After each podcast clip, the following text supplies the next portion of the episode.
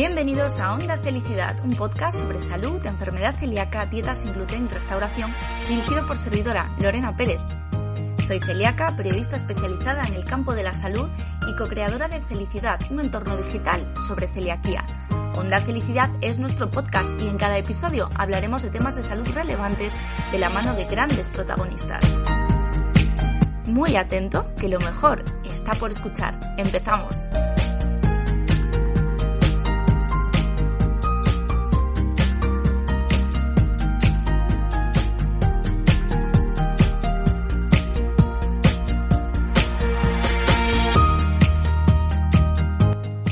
Buenas y bienvenidos al programa número 24 de Onda Felicidad. Tenemos en el programa de hoy pues a un invitado muy especial, un experto en el tema del que más y más y más y más hablamos en este programa. Hoy charlamos con el doctor Miguel Montoro, jefe de la Unidad de Gastroenterología Pediátrica, Hepatología y Nutrición del Hospital San Jorge de Huesca y presidente de la Sociedad Española de Enfermedad Celíaca.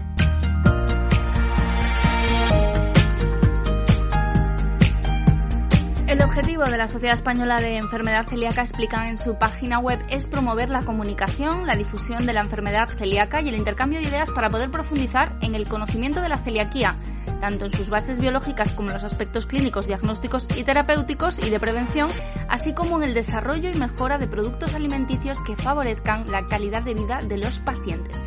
Está integrada a la SEC por grandes expertos en la materia y tiene un enfoque multidisciplinar de la enfermedad.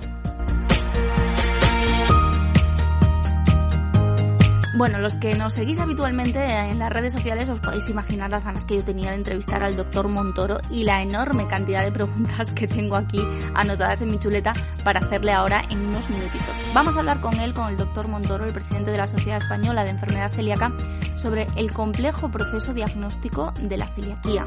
Vamos a hablar de problemas tan importantes como es el infradiagnóstico, pero también como es el autodiagnóstico. Cada vez nos cuentan los profesionales que llegan a la consulta, personas que se han retirado ya el gluten y en estos casos es mucho más complicado ese diagnóstico porque hay que reintroducirlo. Entonces va a hablar también pues de este, de este tema y siempre insisten todos los profesionales que han pasado por felicidad y por onda felicidad, insisten, no se puede retirar el gluten hasta que se hacen todas las pruebas y el médico determina si hay que retirarlo o no hay que retirarlo. Fundamental. Vamos a hablar también con él de algo que nos preguntáis muchísimo, que es la diferencia entre celiaquía, entre enfermedad celíaca y sensibilidad al gluten no celíaca y también de algo en lo que insistimos siempre y desde nuestros inicios en felicidad, y es que la dieta sin gluten de un celíaco tiene que ser estricta todos los días, no hay excepciones, tiene que ser una dieta basada en alimentos, en alimentos naturales, que de forma, valga la redundancia, natural, no contienen gluten, y tiene que ser estricta todos los días.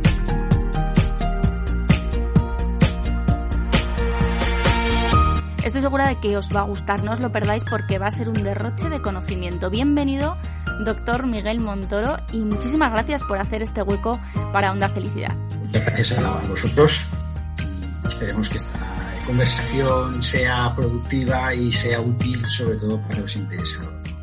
Seguro que sí, porque bueno, pues es importante arrojar luz y, hablar, bueno, pues con, los conocimientos más actualizados posibles. Eh, los médicos estáis constantemente estudiando y actualizando la información que tenéis en, las distintas patologías que lleváis y en enfermedad celíaca ha cambiado, nos contabas hace, hace algo más de un año en Celíacos en Directo, nos contabas que el patrón ha cambiado mucho, que el celíaco clásico quizás ya no es tan habitual. Cuéntanos un poco cómo es esta situación. Sí, sí, eh, esto ya es una cosa eh, conocida, conocida, tan es así que fue en el año 2012 cuando en Oslo se reunió un comité de expertos precisamente para eh, establecer qué nomenclaturas podríamos utilizar que fuesen apropiadas y cuáles habría que desestimar. Una, desde luego, se acordó por consenso desestimar era lo de la intolerancia al gluten, es un mal término, porque se mete, es un cajón desastre donde se meten muchas personas que realmente no son celíacas y se se desestima. Bueno, pues en, aquel, en aquella reunión de consenso ya se habló de lo que era el patrón clásico, ese es un término bien aceptado, que es aquellos eh, pacientes que tienen un cuadro de diarrea con mala absorción florida, emaciación, pérdida de peso, mala nutrición, etcétera, etcétera. Es un cuadro muy claro tanto en niños como en adultos, pero realmente es excepcional. Hoy en día este, este prototipo de paciente lo vemos poco. Lo vemos poco, es relativamente sencillo de diagnosticar precisamente porque es contundente ¿no? la presentación Pero lo que predomina hoy es el patrón que se llama no clásico, que muchas veces incluso solamente se ven manifestaciones extradigestivas o extraintestinales y ese, ese, patrón es muy difícil, ¿eh? porque claro, estos pacientes están en hematología porque tienen anemia o están en reumatología porque tienen una osteopenia, una osteoporosis, o en ginecología por infertilidad, o neurología porque tienen ataxia, y muchos de ellos no tienen ni siquiera eh, síntomas digestivos. Y ahí es llegar a sospechar que esos pacientes pueden ser celíacos es un gran problema y hay que tener un alto índice de sospecha clínica. Y luego tenemos otro grupo de pacientes que sí, que sí, que tienen síntomas gastrointestinales, pero son, vamos a decir, deterioran mucho la calidad de vida, pero no llevan al paciente en una situación de gravedad, de desnutrición. son personas que tienen generalmente un conjunto, ¿eh? no es uno, sino un conjunto de cosas, pues un paro de, de, pirosis, de rigor detrás del pecho, que traduce un reflujo, pero que no termina de ir bien con los fármacos que habitualmente utilizamos para el control del reflujo, o tienen dispepsia, es decir, malas digestiones, sensación de hinchazón, enseguida me hincho de las comidas, pero además tienen flatulencia, hinchazón abdominal, cambios del ritmo intestinal, frecuentes cambios, unas veces con de diarrea, las más veces, otras veces. Es decir, es un conjunto de síntomas gastrointestinales un tanto inespecíficos que muchas veces pasan por un intestino irritable y ahí de nuevo es el médico el que tiene que eh, establecer la sospecha y derivarlo a un centro especializado para eh, hacer una investigación y desgranar bien todos los síntomas y establecer y confirmar un diagnóstico. Yo, yo diría que es la enfermedad de las mil caras. Sí este, hay pacientes con osteoporosis pero no tienen anemia, o pacientes con anemia pero no tienen osteoporosis. Es decir, por eso es que la, forma de expresión del enfermo celíaco es muy variopinta, es muy heterogénea, es muy versátil, ¿no? Y entonces, o que sabes muy bien todos estos patrones de expresión, o muchos pacientes pasan desapercibidos. Ese es el gran problema del, del infradiagnóstico, ¿no? Claro, sí, porque estamos viendo que, aumenta mucho el autodiagnóstico, ¿no? Que, nos comentáis los profesionales que mucha gente llega ya a consulta sin, sin, estar tomando ya gluten desde hace tiempo, pero es que para vosotros también es muy complicado el tener una sospecha cuando no estás especializado en celiaquía y tienes un paciente con síntomas tan difusos y tan, tan variados, ¿no? Al final tú sí lo sabes porque es tu día a día, pero me imagino que en primaria es muy complicado también afinar ahí esa sospecha. Sí, sí, es complicado. Para nosotros es un gran problema que el paciente se haya retirado el gluten sin una evaluación médica especializada, porque enmascara totalmente las herramientas de las que nosotros disponemos, que son pues, la determinación de anticuerpos antitransgluteminasa, es decir, lo que llamamos la serología, eh, la, lesión histológica, es decir, si vamos a biopsiar a ese paciente y ya ha retirado el gluten, lleva ya varios meses sin tomar gluten, las lesiones que hubiéramos detectado y que permiten establecer un diagnóstico razonablemente seguro, pues se han atenuado o han incluso desaparecido y entonces es un verdadero problema. Lo que nunca cambiará es el test genético, es decir, tú pides los marcadores de riesgo genético, ahí van a estar, tomes gluten o no tomes gluten.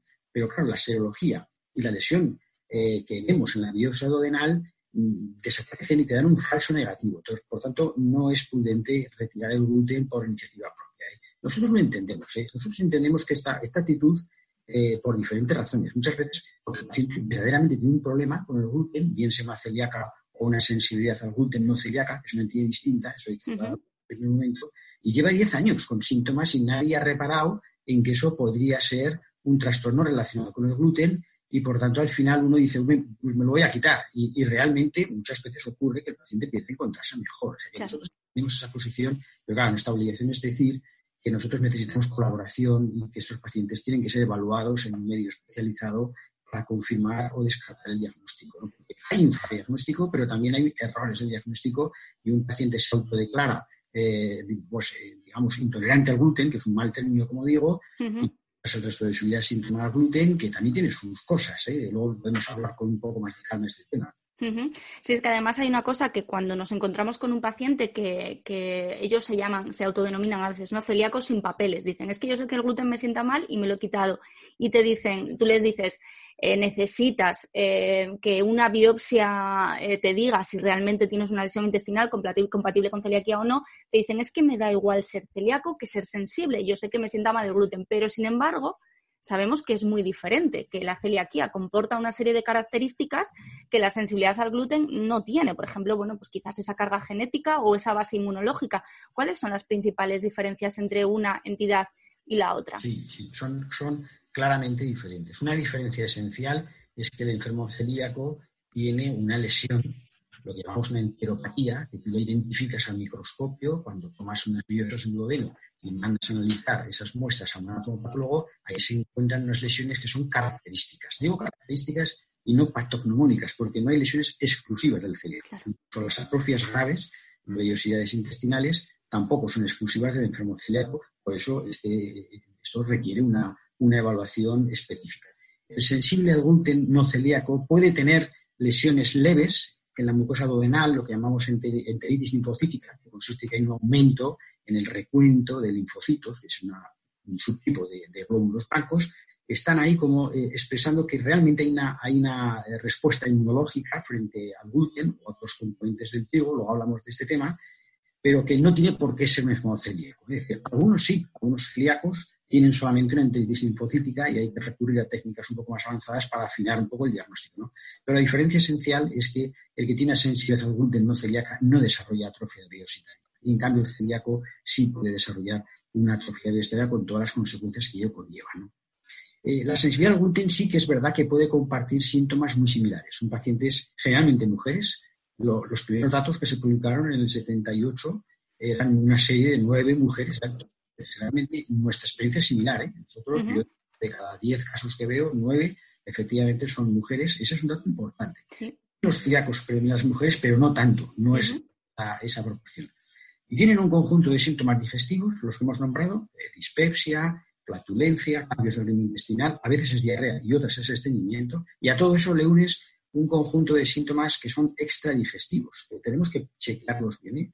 Aftas, en la boca, esto es muy frecuente, también el celíaco las tiene, eh, rinitis, dermatitis un tanto inespecíficas, cemas, eh, por ejemplo, cefaleas, es decir, dolores de cabeza, migrañas, jaquecas, eso es muy, muy frecuente en, mujeres, dolores articulares, dolores musculares y típicamente tienen lo que llamamos en inglés se llama foggy mind, que significa mente nublada, es decir, falta de concentración, pérdida de memoria, la mente está un poco nublada. Pero claro, cuantos más síntomas sumas de esta serie comentando, cansancio, ese es otro, eh, ánimo bajo, tendencia a la distimia, ánimo deprimido, ese conjunto de síntomas debería siempre suscitar la sospecha de un trastorno relacionado con el gluten, bien sea una sensibilidad al gluten, bien sea una celíaca. ¿no? El sensible al gluten puede tener estos síntomas, pero lo que no tendrá son lesiones, por lo menos lesiones relevantes. En la, y esa es una diferencia clara. Y la otra diferencia clara es que el paciente con sensibilidad al gluten o celíaca, con el paso de los años, algunos dejan de serlo. Algunos dejan de serlo. Y la celíaca es una entidad que la tienes ahí presente siempre y por lo tanto eh, es una diferencia crucial. El celíaco puede desarrollar con el tiempo complicaciones importantes. Afortunadamente esto no es, no frecuente, pero puede ocurrir. En cambio, el que tiene sensibilidad al gluten no celíaca no desarrolla esas lesiones. Entonces, claro, quitarse el gluten porque tengo estos síntomas y mi vecina eh, le pasó lo mismo, se quitó gluten, es un error porque aunque le decimos sensibilidad al gluten no celíaca, hoy se sabe la gran mayoría de estos pacientes, eh, sus síntomas no dependen del contacto con el gluten, sino de otros compuestos que tiene el trigo. Eh, frutanos, eh, FODMAPs, carbohidratos fermentables. La mayoría de los pacientes tienen, y no es el gluten, sino que son esos componentes. Los trigo, cebada y centeno tienen mucho FODMAPs, tienen gluten, y claro, se confunde. Tú te quitas los productos que contienen trigo, cebada y centeno y dices, he aliviado, le sentaba mal el gluten. No, no, le sentaba mal un componente del trigo que todavía no tenemos claro cuál es. Pero cuando se han hecho estudios muy serios y prospectivos, doble ciego, controlados, se sabe que realmente entre las personas que se autodeclaran como eh, sensibles al gluten o intolerantes al gluten, realmente solo hay un 20-25% como mucho que, en los que el gluten es el verdadero detonante de los síntomas. Y en el resto de los casos es otros componentes del trigo que estamos estudiando y posiblemente con el futuro terminaremos por clarificar. Pero son entidades diferentes. Diferentes, sí, sí, sí. Eso te iba a decir, ¿no? Que, que, me imagino que en los próximos años habrá grandes cambios respecto a la sensibilidad al gluten no celíaca o llamémoslo X, porque bueno, al final sí que estamos viendo que es una población muy creciente, un número de personas cada vez más importante que reciben un diagnóstico de, un diagnóstico de sensibilidad al, gluten y que hacen una dieta pues parecida, muy, muy parecida, obviamente, a la de los celíacos cuando quizás tienen más restricciones que incluso los celíacos. Sí, sí, así es, es así, realmente es así. el porcentaje de población que se ha retirado del gluten de su dieta habitual es creciente en todas las partes del mundo, en todas, Estados Unidos, en Inglaterra, en Australia, en España, en Italia. Eh, de hecho, hay más personas que se han retirado del gluten que no son celíacos que los celíacos. Y esto hay curvas, eh, hay estudios que lo dicen bien claro, efectivamente ves las columnas y, la proporción de pacientes que se ha retirado el gluten es mínima eh, en relación con la enfermedad celíaca comparada con la población que se retira el gluten sin ser celíaco. Porque piensan que es una dieta más sana, cosa que también hay que aclarar, no lo es. Es decir, la dieta sin gluten bien llevada, a base de alimentos frescos y naturales, es tan sana como pueda ser una dieta mediterránea habitual. Pero claro, hoy en día las industrias alimentarias, que obviamente, claro, viendo el creciente número de casos, tanto de celíacos como de sensibles al gluten, pues ah, claro, ellos también han, mostrado un gran interés, han empezado a manufacturar productos pues que no siempre son sanos, es decir, a veces están, con muchas grasas saturadas, con, azúcares, con, aditivos que tienen que sustituir las propiedades del gluten, y esos aditivos a veces, goma santana, carboximetilcelulosa, maltodextrina, son cosas que, claro, obviamente tienen que añadirse a la alimentación para dar textura, para suplir las propiedades del gluten, y hay estudios experimentales que nos están diciendo que, eh, sobre todo en animales de experimentación, estas sustancias pueda ser que no sean del todo saludables porque generan por sí mismas estados inflamatorios de bajo grado, pero ahí están, que también alteran la sensibilidad visceral y generan síntomas por, sí mismas. Por lo tanto, ojo, una dieta no bien asesorada, una dieta no bien asesorada puede ser, eh, y ya hay estudios, ¿eh? hay estudios que nos, nos están diciendo una dieta sin gluten, sin un consejo nutricional adecuado por un dietista, por alguien experto en este tema, que puede llevar a un consumo eh, desorbitado de productos de bollería, por ejemplo, que están enriquecidos con grasas saturadas, con azúcares, y hay estudios que ya han demostrado que entre esta población es más probable el desarrollo de coronariopatías que en la población general, solo por el hecho de que no están comiendo bien, no porque claro. sin gluten, sino porque hacen una dieta sin gluten no saludable. Hmm. Eh, yo recuerdo a, la doctora Natalia, Natalia López del, clínico, que también es eh, compañera en, la SEC y, digestivo, que nos contaba que sobre todo cuando, no cuando diagnostican niños, sino cuando diagnostican adultos de enfermedad celíaca, pues que nos volvemos un poco locos y decimos a comprar todo aquello que ponga sin gluten, ¿no? Y que decía que cuando hace la primera revisión a los seis meses ve que los anticuerpos empiezan a bajar, sin embargo el colesterol, que quizás antes estaba bien, ha subido. Entonces, que, eso antes, cuando los celíacos teníamos pocas opciones eh, de productos y tal, eso no nos ocurría porque comíamos mucho más sano, comíamos producto fresco, producto natural. Sin embargo, ahora, bueno, sí que parece que los profesionales estáis advirtiendo de que es muy importante que un dietista nutricionista nos paute, nos ayude, nos indique eh, la mejor manera de hacer esa dieta para que sea sana, equilibrada y no nos falte de nada. Así es, esto es fundamental. Ese, esa es una de las carencias del sistema sanitario en general que no todavía no se ha reconocido la figura del dietista nutricionista para integrarlo en, los sistemas de salud. Un error desde nuestro punto de vista, porque si tuviésemos dietistas nutricionistas profesionales en los centros sanitarios eh, que, se saben muy bien la asignatura, pues eh, yo creo que el Estado ahorraría dinero, ¿eh? porque prevendríamos muchas enfermedades que dependen de una mala alimentación y de unos malos hábitos de vida. Y hace falta profesionales expertos. En muchas consultas estamos consiguiendo que, bueno, pues que, empiece a haber asesoramiento dietético y nutricional fuera del ámbito de lo que es la consulta médica. Siempre hemos tenido un gran problema los, médicos, eh, en poco tiempo que tenemos para, atender a nuestros pacientes, tanto en atención primaria, que eso ya es terrible, como en atención especializada. Pues claro, en ese poco tiempo que tú tienes para escuchar al paciente, identificar sus síntomas, establecer la sospecha, diagnosticar el proceso, pues te falta tiempo para facilitar información sobre lo que sería una dieta eh, correctamente llevada. Y cada uno tiene su papel. Y el papel del dietista nutricionista es fundamental. El día que se les reconozca como personal sanitario y se integren en el sistema de salud, tanto en los centros de salud como en los hospitales, habremos dado un paso de gigante. Sí, sí. No solamente las celíacas, sino en otras muchas enfermedades relacionadas claramente con una mala alimentación.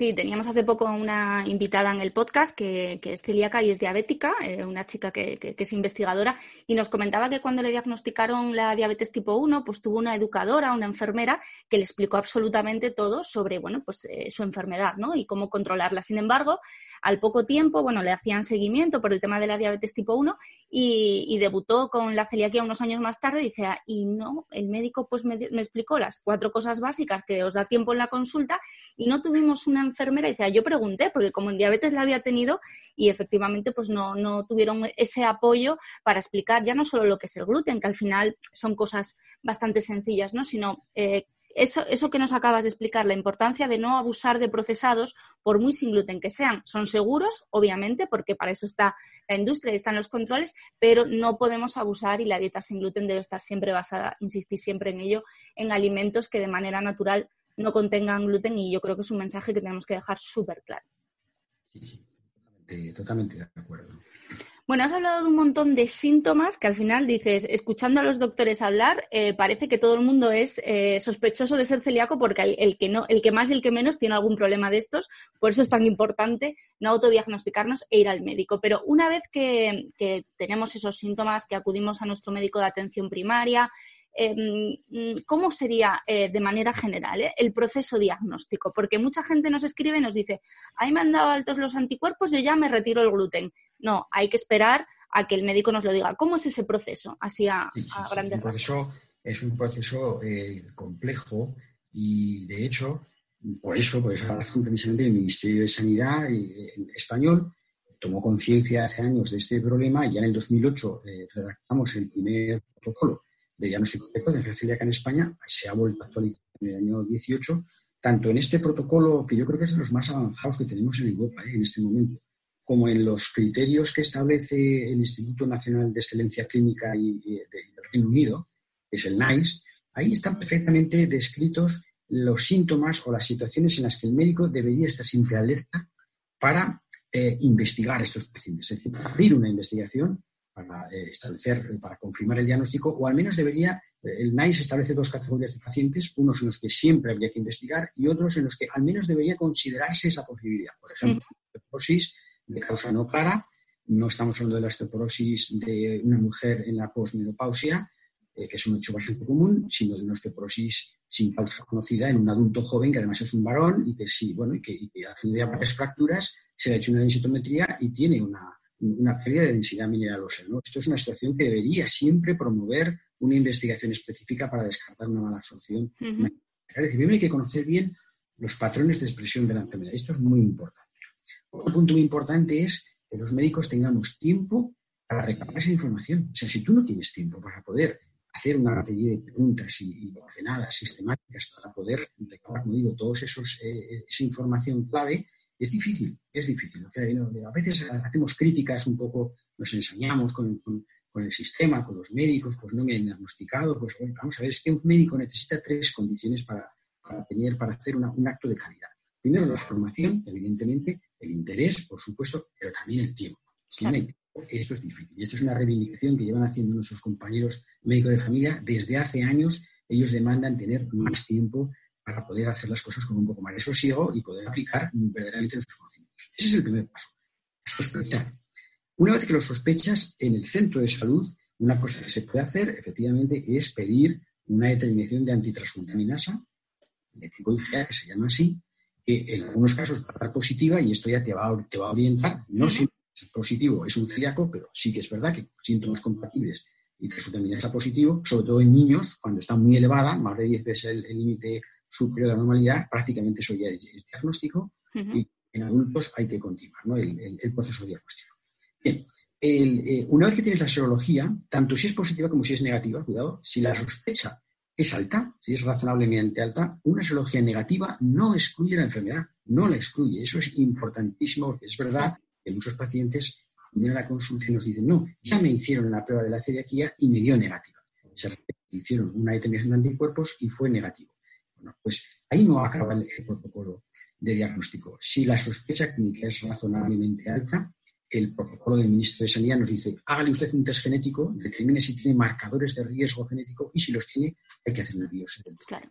Hay que hacer una biopsia del duodeno y si efectivamente aparecen lesiones histológicas características de una enfermedad celíaca, aún se pueden hacer más cosas. Hoy en día se está recomendando hacer un infograma por citometría de flujo, que es una técnica que debería estar al alcance de todos los hospitales donde hay un citómetro, que son la, mayoría, y eso permite ya una especificidad prácticamente del 100%. Me estoy refiriendo a los seronegativos, ¿eh? son difíciles, pero los hay, los hay. Los seropositivos son más fáciles porque, claro, un seropositivo con un test genético positivo y una biosa compatible, pues efectivamente es muy difícil que sea otra cosa.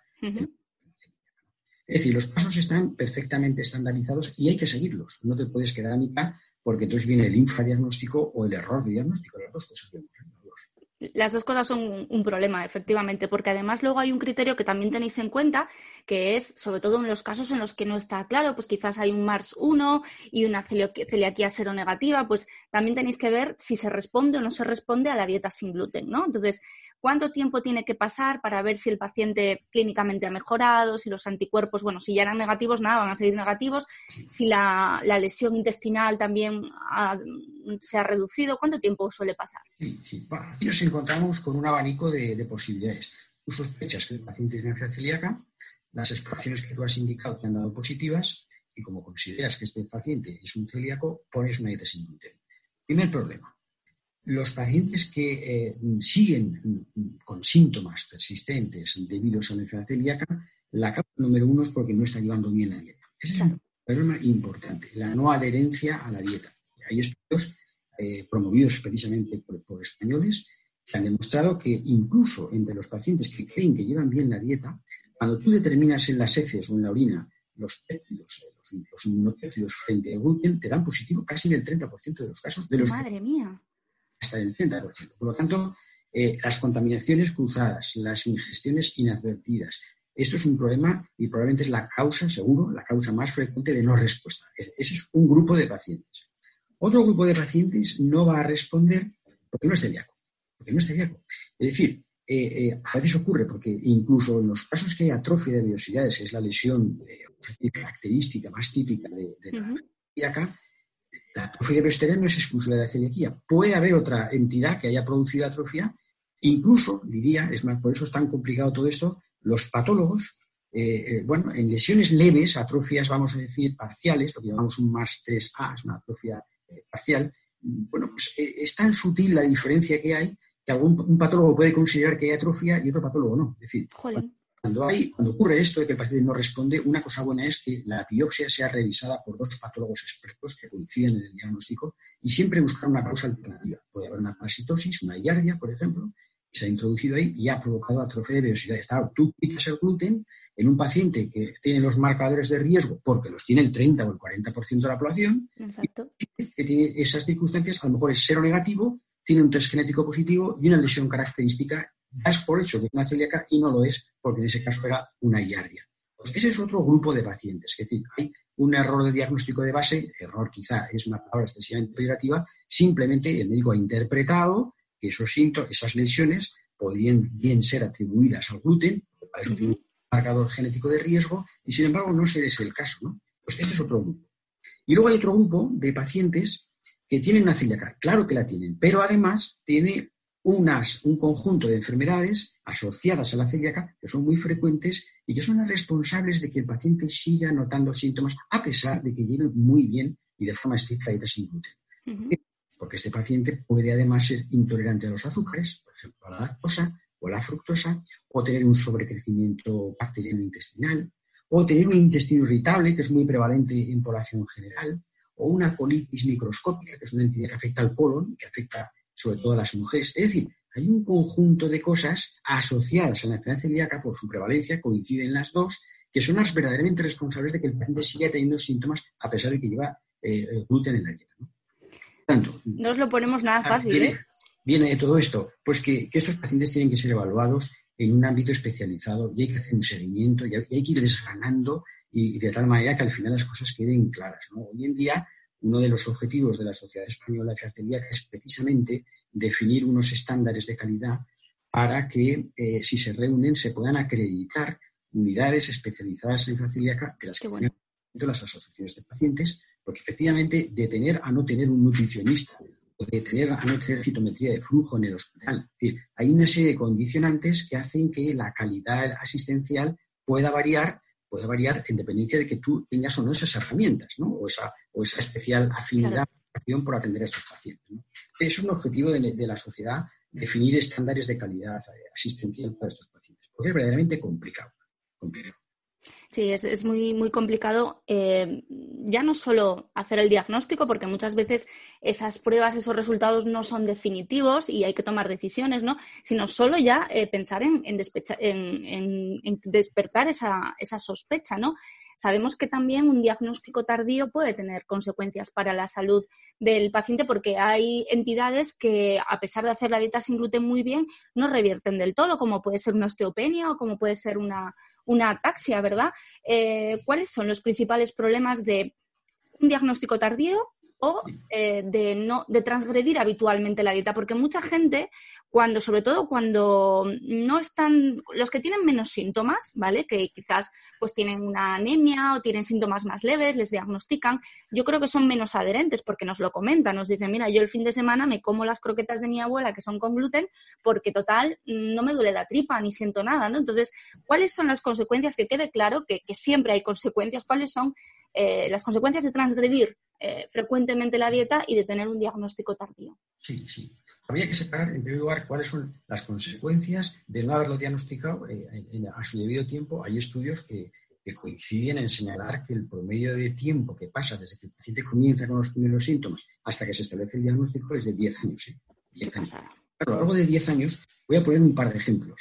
Un niño que no crece, un niño que no crece, que además suelen tener muchos problemas en los colegios, no, no, no, dan la talla, eh, no son buenos en gimnasia, a veces eh, sufren, eh, bueno, no, digo acoso, pero sí cierta mofa por parte de sus compañeros, esto lo, hemos visto, y este niño pues no tiene síntomas digestivos, no los hay, entonces nadie sospecha que ese, ese retraso de crecimiento pueda ser debido a que tenga una, mala absorción y entre ellas una enfermedad. Esto puede ocurrir.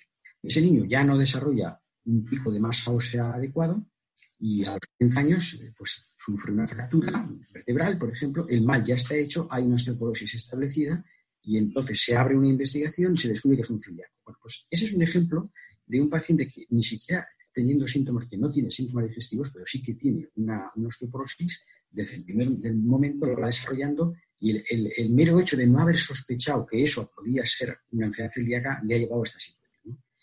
Otro ejemplo es el de la mujer con anemia. Mujer con anemia o con ferropenia que casi siempre la atribuimos a las pérdidas menstruales y no siempre es así. De, hecho, muchos pacientes, cuando preguntas, mm, la cantidad, la magnitud del flujo menstrual no es alto precisamente. De hecho, tienen oligomenorrea. Muchos pacientes tienen poco, volumen. Entonces, claro, el atribuir de forma sistemática la anemia o la de las mujeres en edad fértil a las menstruaciones eh, puede ser un error porque detrás puede haber una mala absorción que ha pasado desapercibida y entonces arrastras durante toda tu vida este problema de la ferropenia con la, consiguiente calidad de vida que es muy mala. ¿eh?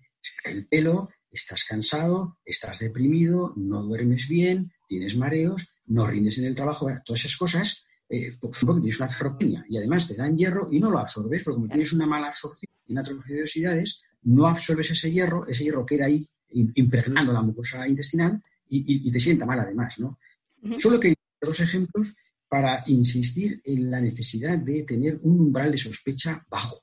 Enseguida tienes que tener la sospecha e investigar pacientes. Bueno, y la segunda situación, que es la que me estás planteando, es la de ya sabemos que tiene una, enfermedad celíaca, puesto una sin gluten y transgrede, porque, porque no me sienta mal. Si el diagnóstico es certero y efectivamente cumple todos los criterios, el no sentarme mal efectivamente no es un criterio para que tú te permitas determinadas cantidades de gluten. Lo mejor es no tentar la suerte porque también lo hemos oído, hay estudios en España muy buenos, de un grupo, por ejemplo, de Tarasa, que ha demostrado que dos años después de haber establecido un diagnóstico certero de celíaca, el paciente, incluso sin síntomas, sigue con cierto grado de atrofia de velocidades, porque los hay lentos, ¿eh? hay respondedores lentos, se les llama así, respondedores lentos.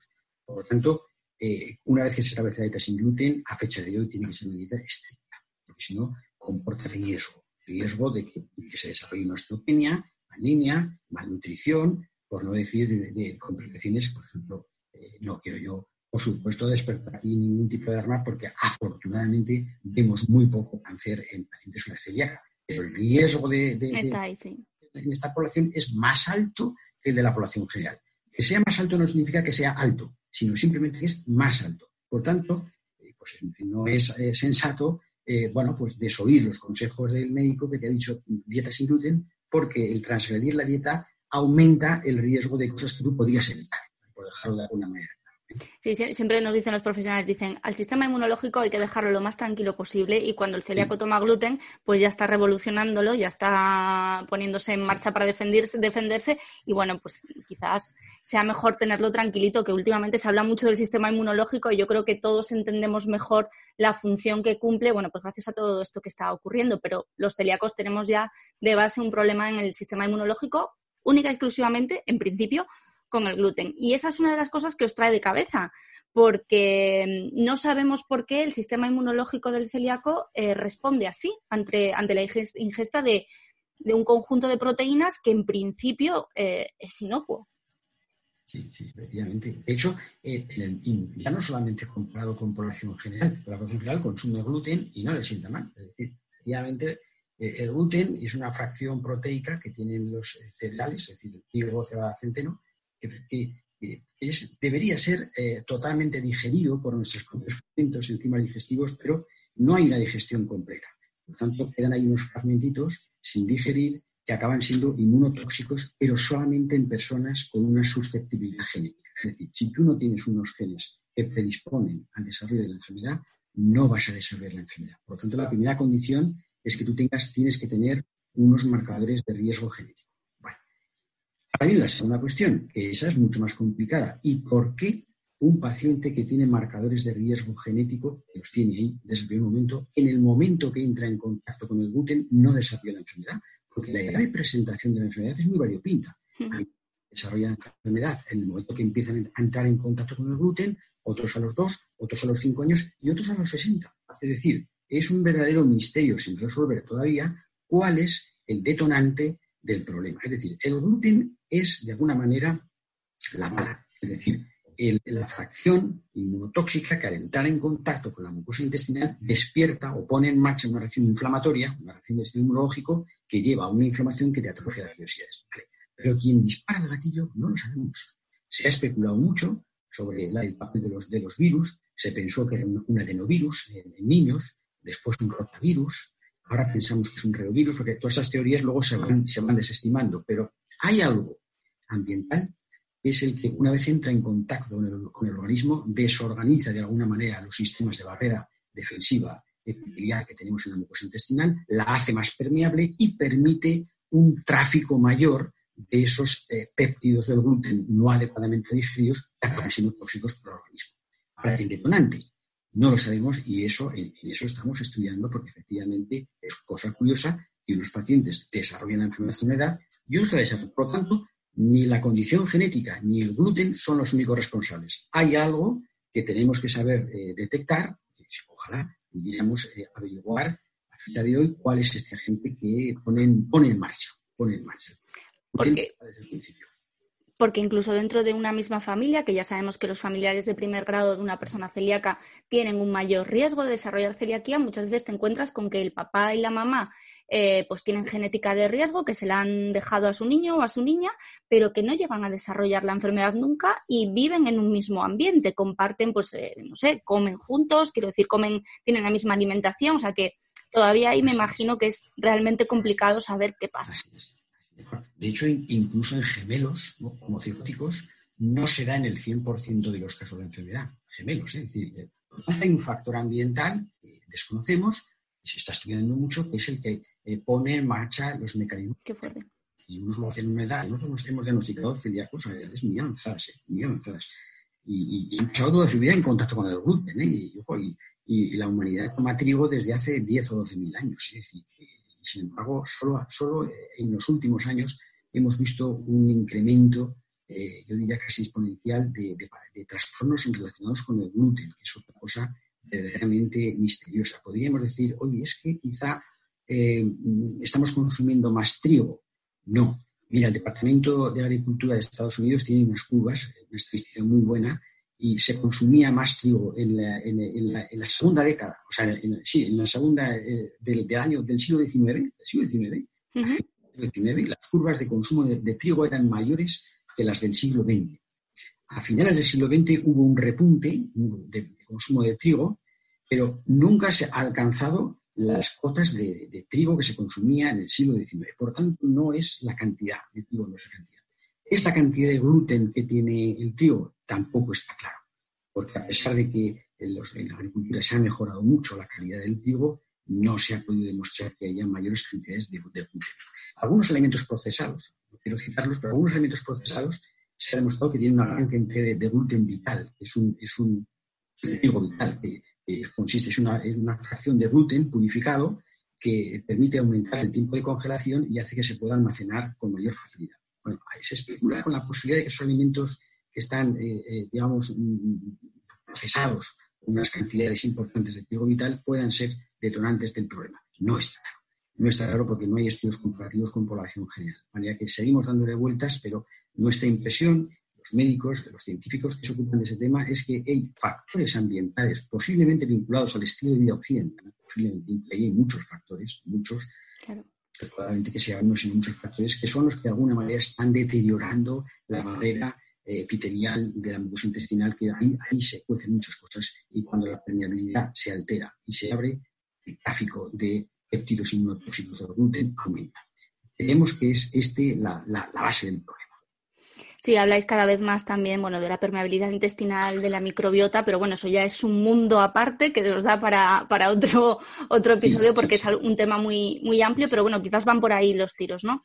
Sí, sí, van por ahí. De hecho, hay estudios, algunos españoles muy buenos, que han demostrado que la composición de la microbiota, lo que se llama, eh, como mal llamada flora intestinal, eso eh, es diferente.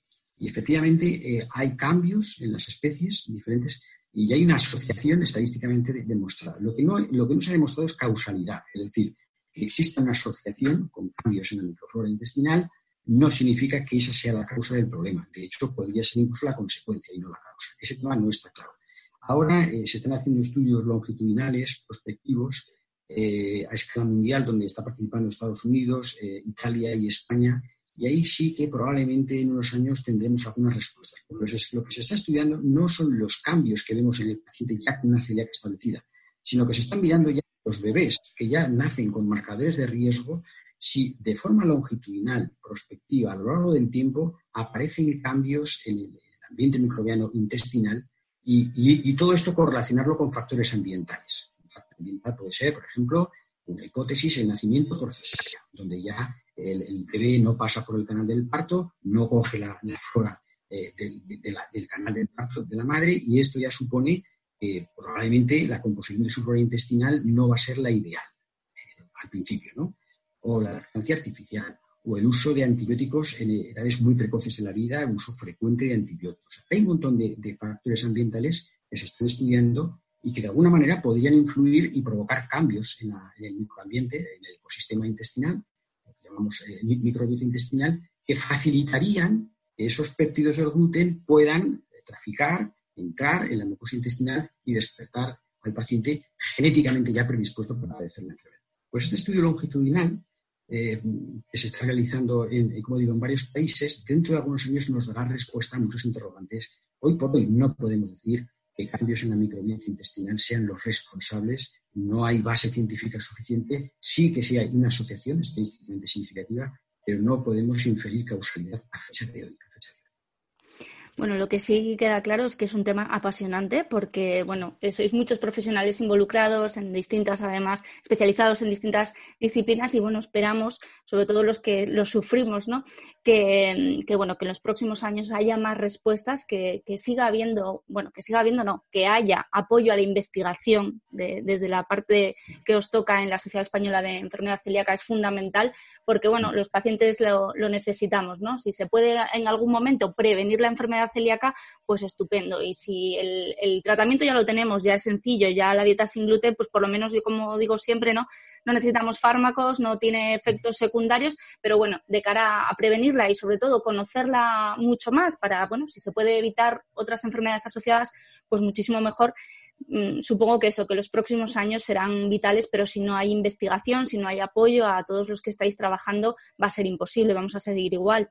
No sé yo, todo esto que está ocurriendo no creo que sea beneficioso para esto, pero, pero bueno, muchas gracias por, por bueno, por, por, poneros a trabajar siempre en ello y, tratar de darnos respuestas a, todos. Sí, sí, encantado de, haber podido participar en este debate tan interesante Creo que ha estado muy bien enfocado las preguntas y un mensaje claro es uno no debe quitarse el gluten de la dieta sin una evaluación médica especializada porque puede cometer un error importante. La dieta sin gluten es más cara, a empezar, puede no ser sana si no se hace bien, si no está convenientemente asesorada por un dietista, nutricionista o por personal experto de las asociaciones de pacientes, que esto lo hacen siempre muy bien, o enfermería especializada en el tema, que también informa muy bien. Si no hay una evaluación médica y un asesoramiento, es arriesgado retirarse el gluten y comprendemos que esto la gente lo haga porque no encuentra respuestas a veces, pero de base es un error, nosotros lo decimos siempre. De hecho, el protocolo del ministro de Sanidad lo dice claramente. Primer lugar, asegúrese de que toma gluten antes de que empiecen a investigarlo, porque si no ya de base vamos a cometer errores.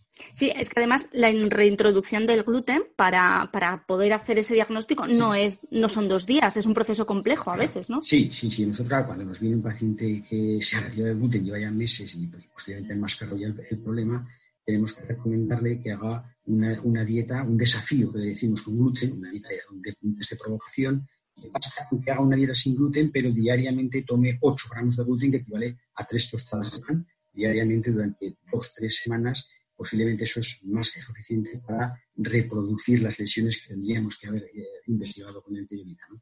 Esto no es tan difícil de llevar, aunque es verdad que hay pacientes, muchas veces con sensibilidad al gluten no celíaca, que una vez que encuentran que al retirar el gluten pues, se hinchan menos, eh, no tienen náuseas, eh, no vomitan, sus desapegos intestinales se normalizan, es difícil convencerles de que que hacer una provocación con la cual no se van a sentir bien. Pero claro, nunca sabremos entonces si tiene una sensibilidad celíaca o es un celíaco verdadero hay diferencias importantes en las dos enfermedades.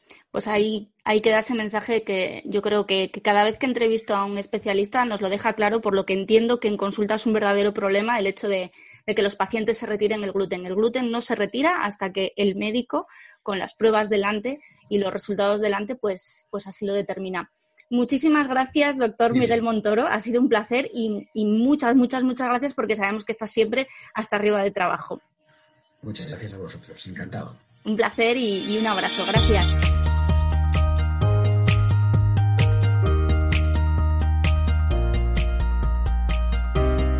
Bueno, ¿qué? No se engañaba al principio, ¿eh? Decía que iba a ser un derroche de conocimientos y así ha sido. Derroche de información de la buena y la más actualizada. Qué suerte ¿eh? tenéis en Huesca de tener a un profesional así y qué suerte tenemos todos de haberle tenido en Onda Felicidad. Espero que hayáis tomado buena nota de todos esos mensajes tan importantes que nos ha dejado para cuidar de nuestra salud. Y me despido ya, hasta el próximo domingo con un capítulo 25 en el que hablaremos de un tema totalmente diferente a la enfermedad celíaca, pero muy importante especialmente para la salud de las mujeres. Y hasta ahí puedo contar. Mientras tanto, pues seguimos trabajando como siempre en nuestras redes sociales, en nuestra web felicidad.net, en nuestra aplicación de establecimientos con opciones sin gluten seguras, Felicidad, y en nuestra escuela Felicidad, que pronto va a tener novedades, así que estad muy atentos. Antes de deciros adiós, os recuerdo que nos hacéis un gran favor si nos seguís, si le dais me gusta o si os suscribís a nuestro programa en la plataforma de podcast en la que lo estéis escuchando. Se agradece muchísimo, de verdad. Un fuerte abrazo, muchísimas gracias por estar ahí y hasta el próximo domingo. Cuidaros mucho. Tom.